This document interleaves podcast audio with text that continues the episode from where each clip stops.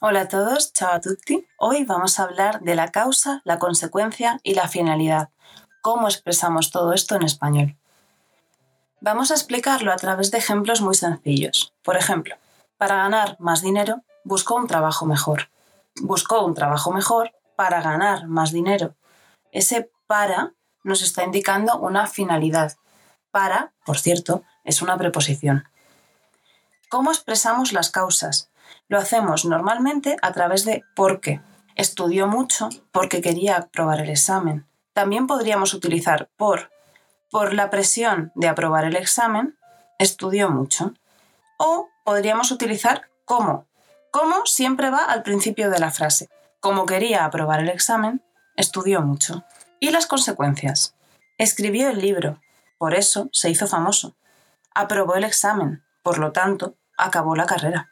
Por eso y por lo tanto expresan consecuencia. Veamos otros ejemplos. Ha vendido su coche porque no quiere contaminar la atmósfera. Veamos qué pasaba con el cómo que iba al principio de la frase. Como no quiere contribuir a la contaminación atmosférica, ha vendido su coche. Como en Madrid hay mucho tráfico, ha decidido ir en autobús. Ha decidido ir en autobús porque en Madrid hay mucho tráfico. El hecho de que en Madrid hay tráfico es la causa. Ha vendido su coche, por lo tanto, va en autobús. Por lo tanto, va en autobús es la consecuencia. Para ahorrar en combustible, ha vendido su coche.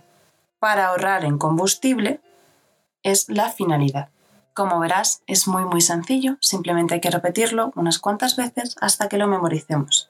Escucha el podcast tantas veces lo necesites y si tienes alguna duda, escríbeme a tomarporletras.com en la sección de contacto.